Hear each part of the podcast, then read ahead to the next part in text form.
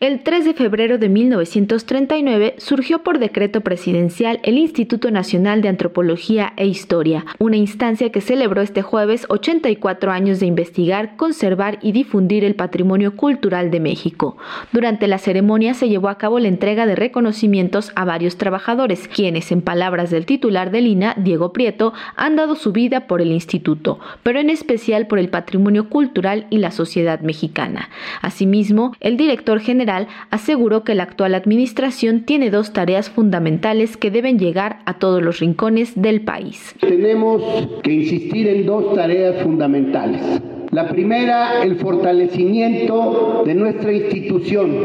En estos años, por supuesto, hemos recuperado prestigio, reconocimiento, credibilidad y confianza de las instituciones, de los tres niveles de gobierno y de la sociedad mexicana. Y tenemos sobre todo una creciente relación y compromiso con las comunidades que luchan día con día por hacerse oír, por el reconocimiento de sus derechos como pueblos originarios, como grupos afrodescendientes, como pueblos y clases subalternas tradicionalmente sometidas, tradicionalmente discriminadas. Porque la tarea que hacemos en la recuperación del pasado tiene que ver con una segunda tarea que tenemos que impulsar en estos momentos y que es ponernos a la altura de los desafíos y de los grandes problemas del México contemporáneo. Asimismo, agradeció la presencia de arqueólogos, antropólogos, investigadores, docentes y funcionarios como los directores del INER, Canal 22 y Radio Educación, instancias que han forjado una hermandad por su trabajo en conjunto para fortalecer al instituto,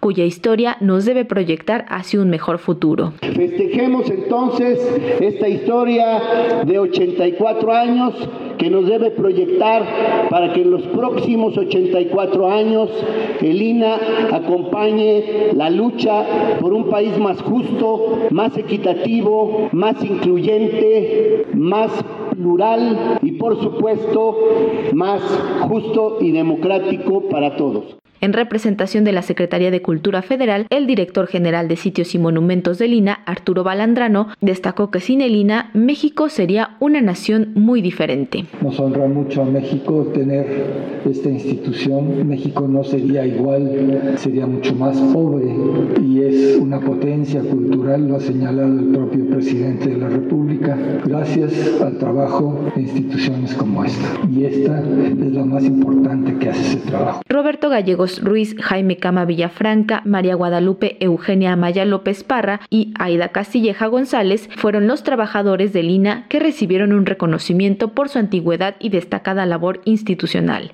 Investigadores y docentes que refrendaron el compromiso del instituto. Así lo comentó Castilleja González. El INA, que aun y cuando no es de las instituciones más añejas del Estado mexicano, sí es la que más ha resistido a cambios y retos. Muchos factores han intervenido para que se mantenga.